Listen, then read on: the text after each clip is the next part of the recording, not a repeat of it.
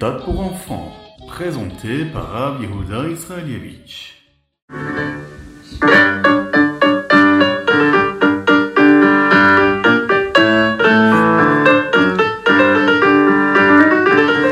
Bonjour à tous, infiniment heureux de vous retrouver pour partager avec vous le Ritatu du jour. J'espère que vous allez bien. Nous allons développer ensemble les différents sujets qui font que ce Ritat-là nous parle à chacune et chacun d'entre nous. Le Chumash, le Teilim, le Tanya. Nous aborderons également le Hayom Yom et le Rambam du jour. Et on se souhaitera de passer une excellente journée. On peut le faire déjà dès maintenant. J'espère que vous allez bien. C'est parti et nous débarrons avec le Chumash.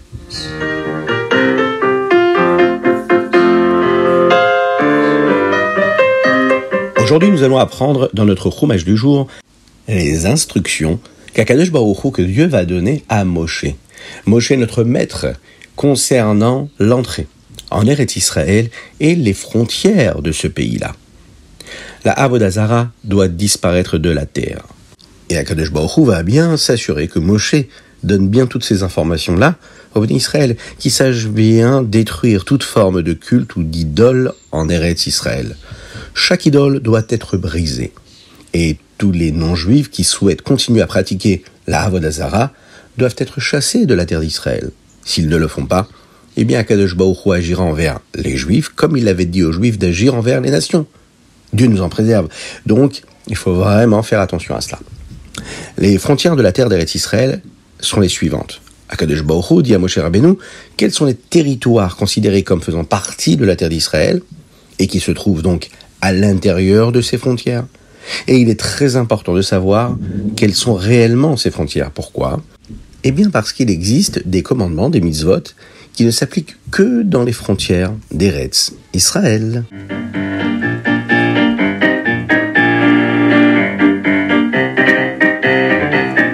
Et nous passons tout de suite au Télim. Aujourd'hui, nous sommes le Yom Hamishi, le cinquième jour de la semaine, et nous sommes le 24e jour du mois de Tammuz, le Chav Dalet Tammuz. Et les Télim que nous lisons aujourd'hui, c'est du 113 au 118 inclus, Kouf Yud jusqu'au Kouf Yud Ret. Dans les chapitres des Télim d'aujourd'hui, il y a en fait ce que nous lisons principalement dans le Hallel. Vous savez, le Hallel que nous euh, récitons le jour de Rosh Chodesh, pour les Chagim, les fêtes. Et l'un des versets est comme ceci. Ramal kol goyim Hashem. Ce qui signifie Akadosh Baruch est plus élevé que toutes les nations. Eh bien, la Chassidut nous explique que ce verset indique ce que les nations pensent en réalité. Elles croient que Dieu est très élevé, mais qu'il est trop élevé. C'est-à-dire qu'il est distant de nous et qu'il ne va pas s'occuper des petits détails du monde. Une fois qu'il a créé le monde, il se serait retiré et laisserait le monde évoluer comme il l'entend. Eh bien, la Chassidoute nous dit que non, pas du tout. Akadosh Hu est là, il s'occupe de tous les petits détails du monde, même après l'avoir créé. Les nations pensent que Akadosh Hu a laissé aux forces de la nature euh, gérer le monde et de continuer à fonctionner de manière naturelle, entre guillemets. La Chassidoute nous dit que non. Akadosh Baruch n'a pas simplement créé le monde et l'a abandonné, et il continue à superviser constamment le monde et prend soin de chaque petit détail avec une ashgacha pratit, avec une providence divine, c'est-à-dire avec une surveillance particulière. Il supervise chaque petit détail, chaque moment de notre existence. Et c'est pour cette raison qu'à chaque moment on peut se lever et demander à Akadosh Baruch de changer les plans de la nature, de transformer l'existence, de faire en sorte que nous puissions recevoir les plus grandes bénédictions dans tous les domaines de notre vie. Qu'Hachem nous donne ces forces-là pour faire, par exemple, qu'aujourd'hui ce soit une journée exceptionnelle, peu importe ce qui a été prévu, peu importe là où on se trouve, peu importe les projets ou le programme ou ce que nous avons à faire ou pas.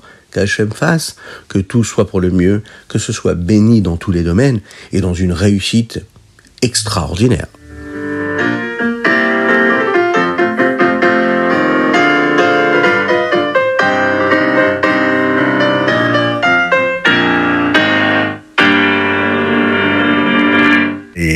Passons tout de suite au Tania du jour. Aujourd'hui, nous sommes dans la Yigret Teshuvah, le Père Ekret. Alors jusqu'à présent, nous avons étudié ce qu'était la Teshuvah Tata'a, le niveau inférieur de la Teshuvah. Cela signifie qu'il faut reconnaître toutes les erreurs passées, il faut cesser de se comporter de la manière que Dieu n'approuve pas, Il faut ressentir du regret pour toutes les mauvaises actions. Le Rabbi Shnon Zalman nous explique ce qui se passe dans le domaine spirituel lorsque nous agissons de la mauvaise façon, lorsque nous commettons une transgression. Et qu'est-ce qu'il faut faire pour faire une véritable teshuva et que cette teshuva soit complète? Nous avons appris aussi que quand on fait des avérotes, eh bien c'est comme un voile qui sépare l'âme de la source de la vie, c'est-à-dire la vitalité divine, grâce à la Teshuvah Tata'a, la Teshuvah inférieure, Akadosh Baruch souffle sur ce voile-là, et euh, tout ce qui cachait en réalité cette vitalité, eh disparaît, comme ces fameux nuages, vous vous en souvenez? Eh bien, maintenant que nos avérotes ne bloquent plus du tout la connexion que nous avons avec Dieu, nous sommes prêts pour le niveau supérieur de la Teshuvah, ce qu'on appelle la Teshuvah Ilaha. Qu'est-ce que cela signifie? Eh bien, c'est une forme de teshuva qui relie la neshama, l'âme, à Kadesh Baruch à Dieu, de manière plus profonde. Précédemment, nous avons appris que notre âme provient d'un niveau qui est très élevé de la vitalité divine. La vitalité est comme celle d'une personne qui souffle. Cela nécessite beaucoup d'énergie pour souffler. Hein. on prend toutes nos forces et on souffle de notre profondeur. Cela provient d'un niveau qui est très très profond. Et notre âme, à nous, elle possède également cette vitalité profonde parce qu'elle provient d'Akadosh de ce lien qu'il y a avec Dieu. Mais il y a quelque chose de plus profond encore que cela. Lorsqu'une personne souffle, elle fait sortir de l'air de son propre intérieur, afin qu'il puisse aller beaucoup plus loin. Plus je vais souffler de l'intérieur, je vais aller chercher le souffle à l'intérieur, et plus je pourrai souffler avec puissance. Maintenant, imaginez que l'air que nous allons chercher à l'intérieur ne vienne pas de notre propre intérieur à nous, mais euh, d'un endroit qui est encore plus profond, à l'intérieur même de ce soufflet-là. Eh bien, c'est ce que l'on retrouve dans la proximité qu'il y a entre la Neshama, l'âme, avec Akadosh Baruch lorsque la personne va faire cette Teshuvah Ilaha, cette Teshuvah supérieure, suprême. En effet, c'est ce qui se passe après une véritable Teshuvah. On était séparés de Dieu, Razvé Shalom, et maintenant on ressent une énergie supplémentaire qui euh, vient de l'intérieur de nous-mêmes pour étudier la Torah, pour pratiquer les mitzvot, avec encore plus d'enthousiasme, de, vitalité. C'est un peu comme quand on lit un livre et qu'on apprécie ce livre-là, et à un moment on le perd. On aimerait vraiment le retrouver, on ne sait pas où il est. Eh bien, quand on le retrouve, on est très très très heureux. On va l'aimer encore plus maintenant parce que c'est quelque chose qu'on aimait, qu'on était persuadé d'avoir perdu, on l'a retrouvé. Alors, la joie est beaucoup plus forte. On va y faire beaucoup plus attention, on va en prendre soin et on va l'utiliser avec beaucoup plus d'attention. Eh bien, il en est de même pour la Teshuvah. La Teshuvah, c'est qu'on a retrouvé le lien que nous avions perdu à cause des fautes avec avec Dieu. Eh bien, cette énergie supplémentaire que nous apporte la Teshuvah Ilaha, c'est ce qui nous rend si spécial, un Baal Teshuvah très spécial. C'est-à-dire qu'on peut même dépasser le niveau des tzadikim. Vous savez que le rabbi de Lubavitch, parfois prenait les repas de Yom Tov des fêtes chez le Rabbi Yosef Yitzhak. Pendant que la rabbinite Nechamadina, la femme du Rabbi Yosef Yitzhak, était encore en vie. Il y a le beau-frère du rabbi, le Rachag, lui était présent, ainsi que d'autres chassidim. Le rabbi avait parlé à de nombreuses reprises, lors de Farbrengen, sur la Teshuvah Ilaha, sur cette Teshuvah supérieure-là. Alors le Rachag a interrogé le rabbi à ce sujet, car il semble que dans le Tanya, ce que l'on dit, c'est d'abord qu'il faut pratiquer la Teshuvah Tata'a, la Teshuvah inférieure, le niveau le plus bas, et ensuite commencer à, pratiquer la Teshuvah Ida, la Teshuvah supérieure. Et là, le rabbi a répondu que c'est une instruction spéciale pour notre époque, à notre époque aujourd'hui. Nous avons maintenant la capacité de commencer même par le deuxième niveau de la Teshuvah. Nous pouvons immédiatement décider de nous comporter de la manière dont Hachem le souhaite et ressentir le désir de nous rapprocher d'Hachem en étudiant la Torah, en pratiquant les mitzvot avec une énergie extraordinaire.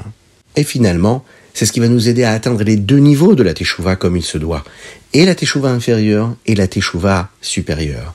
C'est une époque très particulière d'agir, rien que déjà de s'asseoir, d'étudier la Torah, de faire des mitzvot, ne pas penser trop à la faute que nous avons commise, mais déjà d'avancer et de reconnecter notre neshama à Akadosh Baruch Ça nous donne des forces même pour faire cette teshuva inférieure là. Nous allons voir dans les deux prochains chapitres comment pratiquer cette échouva cette échouva supérieure, dans les trois dimensions véritables de la Hashem, du service divin, à savoir le limud Torah, l'étude de la Torah, la Hashem proprement dit, le service divin, et bien sûr, Gimilut les actes de bienfaisance, on le sait, c'est ce qui fait partie de ce qui nous permet de nous attacher à Kadosh Baruch.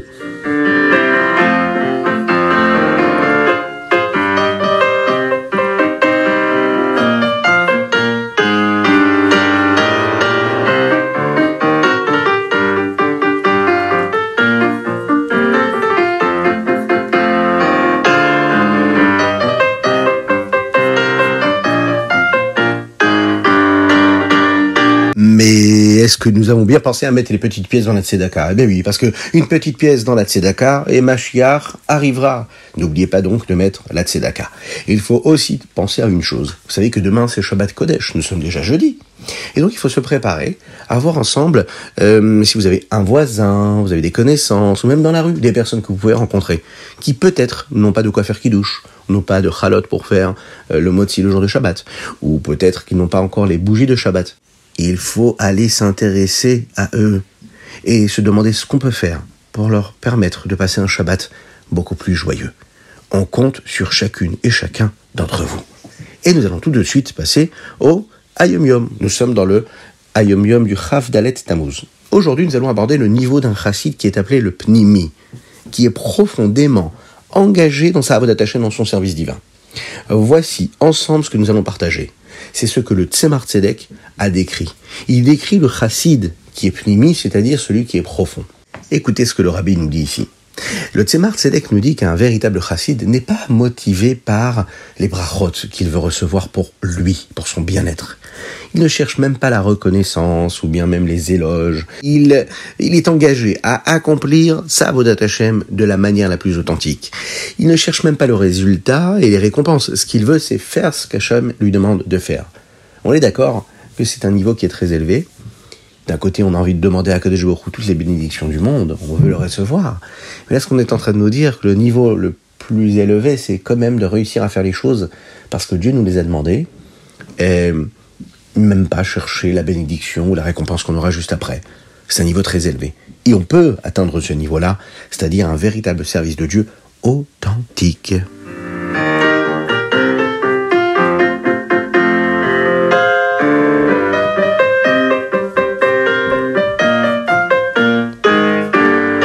Et nous passons au Rambam du jour. Nous sommes dans les Ilchot Gerushin et nous étudions le 13e chapitre et nous allons aborder Iboum et Khalitza. Des sujets qui abordent aussi également le mariage sous d'autres formes. Et là, nous abordons donc le chapitre 1 et 2 du Rambam. Dans le dernier chapitre des Ilchot Gerushin, nous étudions le cas particulier de la Aguna. Une femme qui pense que son mari est décédé, que Dieu nous en préserve, mais nous ne sommes pas certains de cela. Par exemple, si un homme était en mer lors d'un naufrage sur un bateau, eh bien nous ne savons pas avec certitude ce qui lui est arrivé. Peut-être a-t-il réussi à nager jusqu'à une île déserte. Peut-être que non. Eh bien, une aguna n'est pas autorisée à se remarier avec quelqu'un d'autre, parce qu'il n'y a pas de preuve du décès de son mari. Bien sûr, cela crée une très grande détresse pour elle. À l'époque du Tzemar il y avait des milliers de femmes agunotes. Le Tzemar Tzedek a travaillé ardemment pour trouver des solutions à l'Achik afin de permettre à ces femmes d'obtenir un divorce. Qu'Hachem fasse que nous puissions toujours connaître l'harmonie, la paix, la tranquillité, la sérénité. Et bien sûr, la venue de Machiar pour ne retrouver et ne vivre que des choses positives dans tous les domaines de notre existence.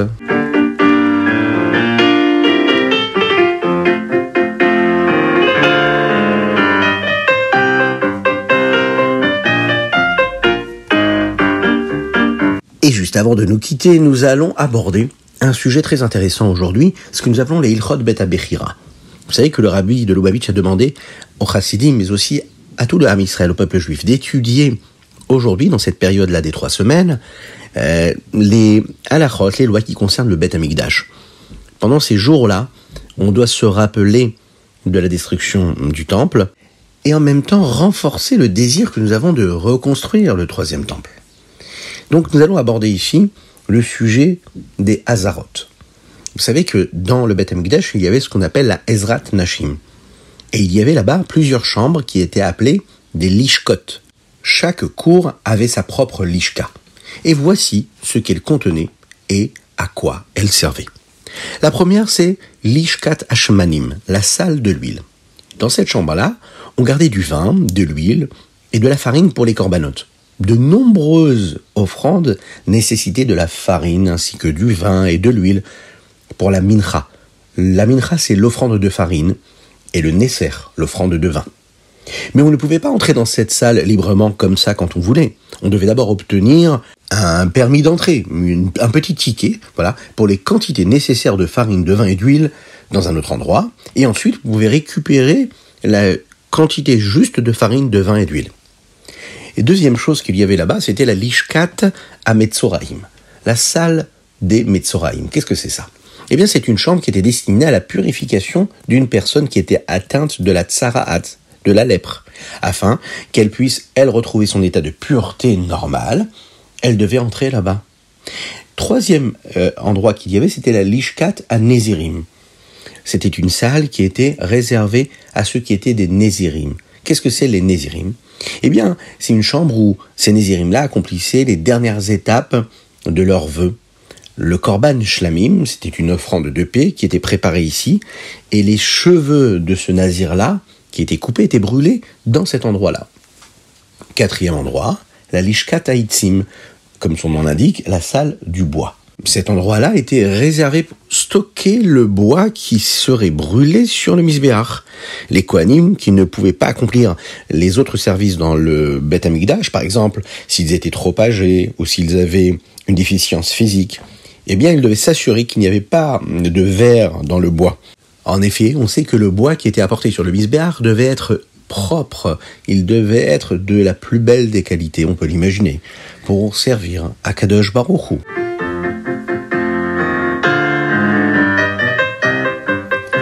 Et voilà, c'était le Rita du jour. J'espère que vous avez passé un bon moment. En tout cas, pour moi, ça l'était. Bezrat Hashem, vous allez passer une excellente journée, ça c'est sûr. Il faut remercier Hachem pour tout ce qu'il nous offre, pour tout ce qu'il nous donne. Remercier Akadosh Baruch pour la bonté, pour la grâce et la miséricorde qu'il nous octroie. On va demander aussi à Akadosh de libérer des nouvelles bénédictions qu'on ne pourrait même pas soupçonner ou imaginer. Dans tous les domaines, en particulier pour la guérison totale et complète de Avraham Nissim Ben Sultana. Mais aussi aujourd'hui, une énorme dédicace pour souhaiter un très très grand Mazal Tov à Chaya Mouchka Benamou qui aujourd'hui célèbre son huitième anniversaire. Un très très grand Mazal Tov. Là vous êtes à la maison, levez-vous, chantez, dansez et oui, tapez dans les mains pour souhaiter un grand Mazal Tov. Euh, c'est une dédicace qui lui est offerte par sa grande sœur. Oui, Sarah, qui elle lui offre cette dédicace. On lui souhaite aussi un très très grand Mazal Tov et plein de bénédictions et de réussite dans tous les domaines matériels et spirituels. Vous savez que vous pouvez vous aussi envoyer vos dédicaces sur ritat.fr ou sur le WhatsApp du téléphone 06 61 76 87 70 et nous nous ferons un grand plaisir de partager votre dédicace. Je vous dis à très bientôt. Que Dieu vous bénisse et qu'il vous protège et qu'il nous envoie le Mashiach maintenant.